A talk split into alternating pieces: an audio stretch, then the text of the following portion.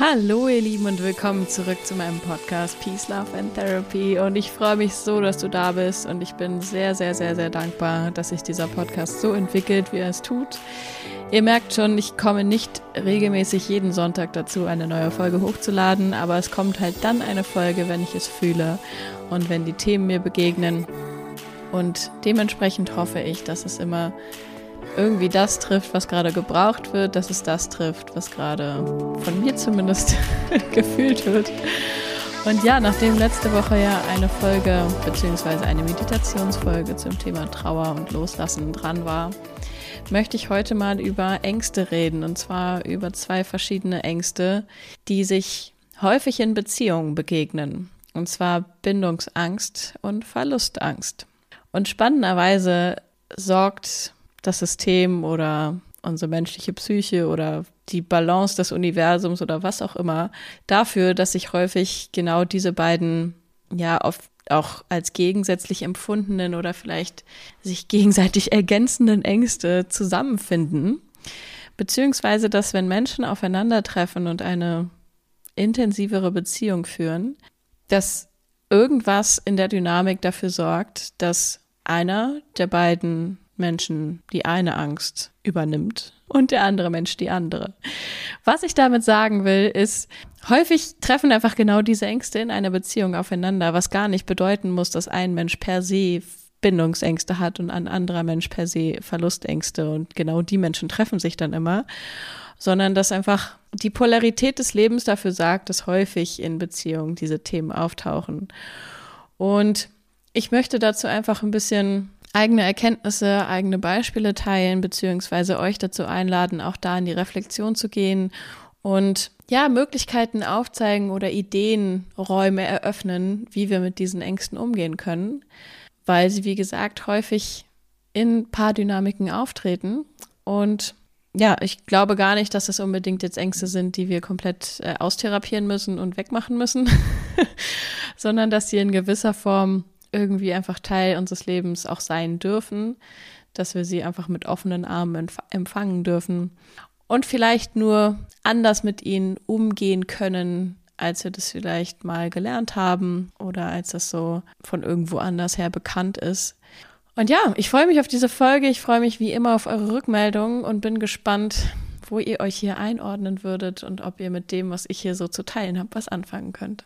Also vorneweg würde ich gerne mal so ein Bild von einem Kontinuum aufmachen, was für beide Ängste gilt.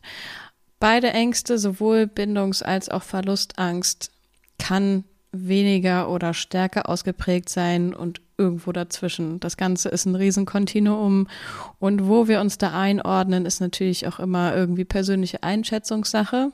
Aber das, worauf ich hier eingehen möchte und wo ich auch, glaube ich, Potenzial sehe, dass man gemeinsam als Paar zum Beispiel sich diesen Podcast anhören kann zum Reflektieren, ist, dass sich, wie gesagt, häufig Gegenteile treffen. Also, dass systemisch betrachtet in einer Beziehung eben häufig einer der beiden Partner den Part der Verlustangst übernimmt und der andere Part übernimmt den Part der Bindungsangst beziehungsweise Angst vor zu großer Nähe oder vor Selbstaufgabe. Ich gehe da gleich noch ins Detail. Aber wenn du dich jetzt fragst, äh, was diese Podcast-Folge für dich zu bieten hat, wenn du überhaupt keine Partnerschaft führst, diese Mechanismen, die ich jetzt beschreibe, die können gleichzeitig natürlich nicht nur in einer äußeren Partnerschaft passieren bzw. auftreten, sondern die können auch in uns auftreten. In uns aufgrund der verschiedenen vielleicht Persönlichkeitsmuster, die wir so in uns tragen oder wie Goethe es formulieren würde, die zwei Herzen, die wir so in unserer Brust tragen. Und ja, vielleicht ist auch hier was dabei, was innerlich zu mehr Ausgeglichenheit, zu mehr Balance, zu mehr Verbindung führen kann, genauso wie es das in einer äußeren Partnerschaft bedeuten kann.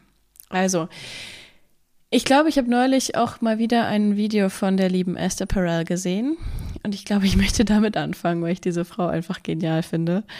Und sie hat beschrieben, dass jede Beziehung die Themen Freiheit und Sicherheit balanciert. Und ich finde, das passt ganz gut zur heutigen Folge, weil häufig ein großes Freiheitsbedürfnis verbunden ist mit gleichzeitig zu viel Angst vor Nähe, vor Bindung, vor zu viel Verschmelzung. Also sprich eine Angst davor, sich selbst zu verlieren, die eigene Freiheit zu verlieren, die eigene Richtung zu verlieren, die eigene Identität oder ja, den eigenen Freiraum, die eigene Handlungsfähigkeit. Ja, also das ist diese eine Seite, die wir jetzt mal grob als Angst vor Nähe oder Freiheits, großes Freiheitsbedürfnis betiteln können. Und dann gibt es diese andere Seite, die sie auch als ein großes Sicherheitsbedürfnis beschrieben hat, beziehungsweise wo ich sagen würde, hey, das ist vielleicht auch eine Angst vor Kontrollverlust dahinter, beziehungsweise eine Angst davor, verlassen zu werden, eine Angst davor, ähm, alleine zu sein, ein großes Bedürfnis danach, eben viel Vertrauen in die Bindung zu haben, viel Sicherheit darin zu haben und eben möglichst viel Sicherheit in der Bindung und in der Nähe zu finden. Und ja, dementsprechend einfach auch eine große Angst vor allen möglichen Situationen, die ich gerade beschrieben habe. Sprich, da will jemand einfach Freiheit, Selbstbestimmung, eigene Wege gehen, bloß nicht zu viel Nähe, bloß nicht sich selbst verlieren. Das sind natürlich alles erstmal Richtungen, die augenscheinlich erstmal ja in zwei verschiedene Richtungen gehen. Und ich glaube aber, dass ganz stark diese Muster auftreten können, gar nicht, weil ein Mensch per se so ist und ein anderer Mensch per se so ist und die treffen sich dann immer, sondern weil, wie ich das schon in der Einleitung gesagt habe, aufgrund der Polarität des Lebens das eine oft den anderen Part in meinem Gegenüber triggert. Das heißt, ich glaube ganz, ganz fest daran, dass wir alles in uns tragen. Also ich persönlich habe alle Anteile, die ich gerade beschrieben habe, in mir. Ich kann alles davon in mir finden, aber unterschiedliche Gegenüber triggern unterschiedliche Anteile davon in mir. Was bei mir stärker ausgeprägt ist, ist dieser Freiheitsdrang, also die Seite von Bindungsangst, Angst vor zu großer Nähe. Und das merke ich auch an ganz vielen verschiedenen Punkten. Gleichzeitig bin ich überhaupt nicht frei davon, auch Verlustängste zu haben oder ein Bedürfnis nach Sicherheit zu haben. Es ist nur nicht so häufig präsent wie diese andere Seite. Und wenn ich eben sehr, sehr stark diese Seite einnehme, beziehungsweise die Seite sehr stark präsent ist, dann wird mein Gegenüber automatisch eingeladen, diese andere Seite in sich zu finden, beziehungsweise dann taucht die einfach schneller auf. Vielleicht könnte man jetzt auch generell so sagen, ich habe halt ein großes Freiheitsbedürfnis und mein Partner hat halt ein großes Sicherheitsbedürfnis. Es ist einfach so.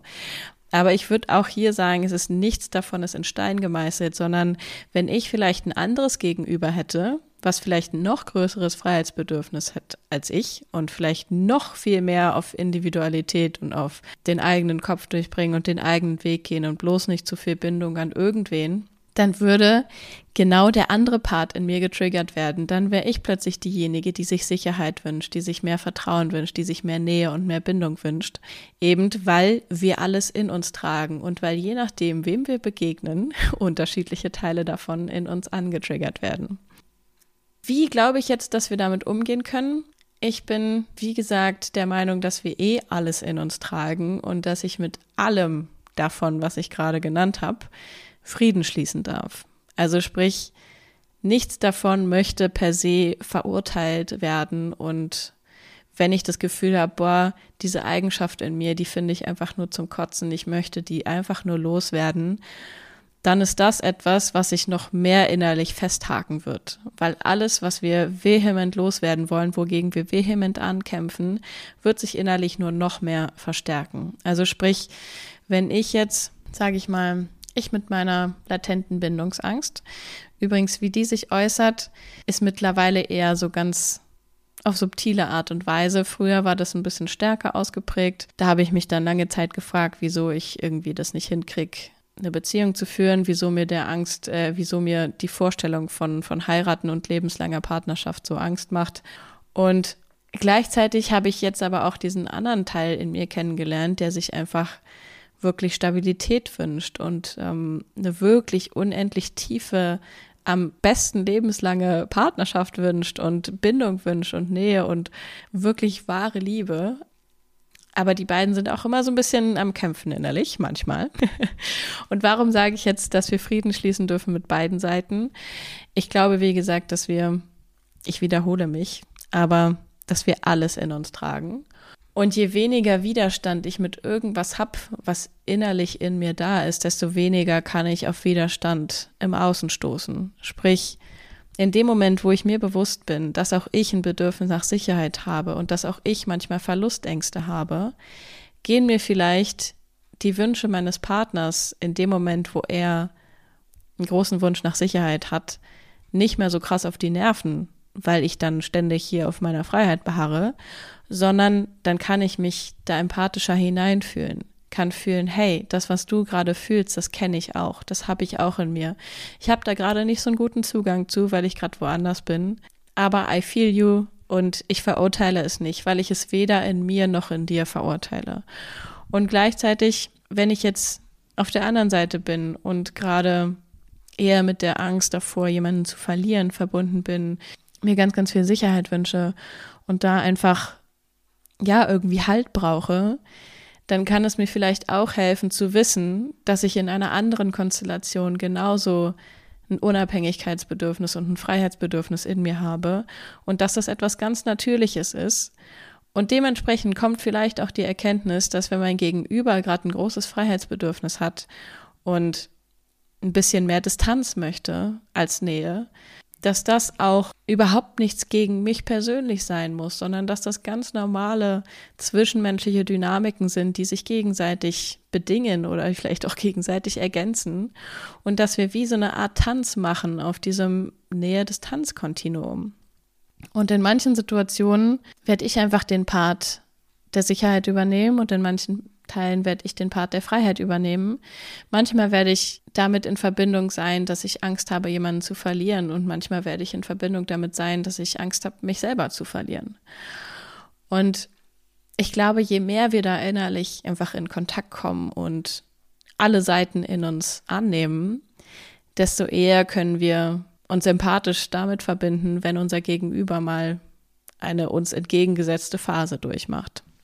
Was das zum Beispiel ganz konkret und akut bedeutet in meinem Fall, beziehungsweise in dem Fall meiner offenen Beziehung, ist, dass ich immer wieder feststelle, was für unterschiedliche Seiten in mir hervorgerufen werden, je nachdem, mit wem ich mich umgebe. Und das auch in meiner eigenen Partnerschaft mit meinem eigenen Partner ähm, wo wir klassischerweise uns so aufteilen, dass ich ein sehr großes Freiheitsbedürfnis und er ein sehr großes Sicherheitsbedürfnis hat, dass sich die Rollen trotzdem genauso mal vertauschen können, wenn wir in bestimmten Situationen sind, wo einfach wieder andere Aspekte von uns ja zum Vorschein kommen und dass das völlig normal ist und dass das auch sein darf.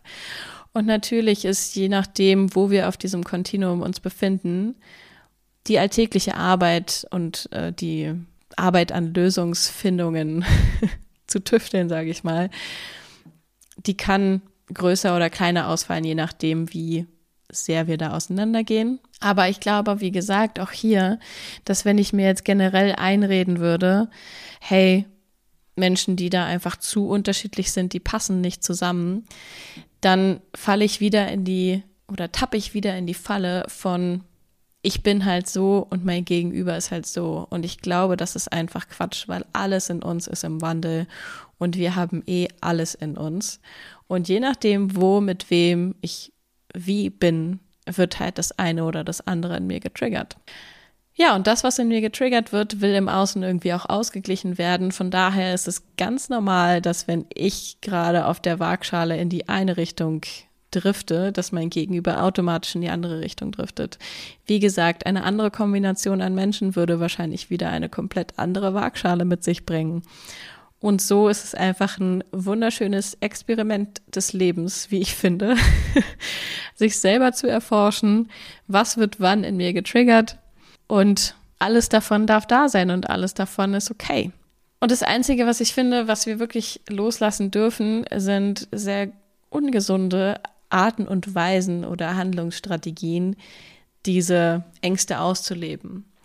Also ich zum Beispiel stelle immer wieder fest, dass es mir halt dann doch nicht so leicht fällt, wirklich bedingungslos Nähe, Verbindung und wirklich auch bedingungslose Liebe annehmen zu können, weil irgendwas in mir immer wieder so leichte Panikschreie von sich gibt und sagt, na, Hilfe, ich möchte hier weg.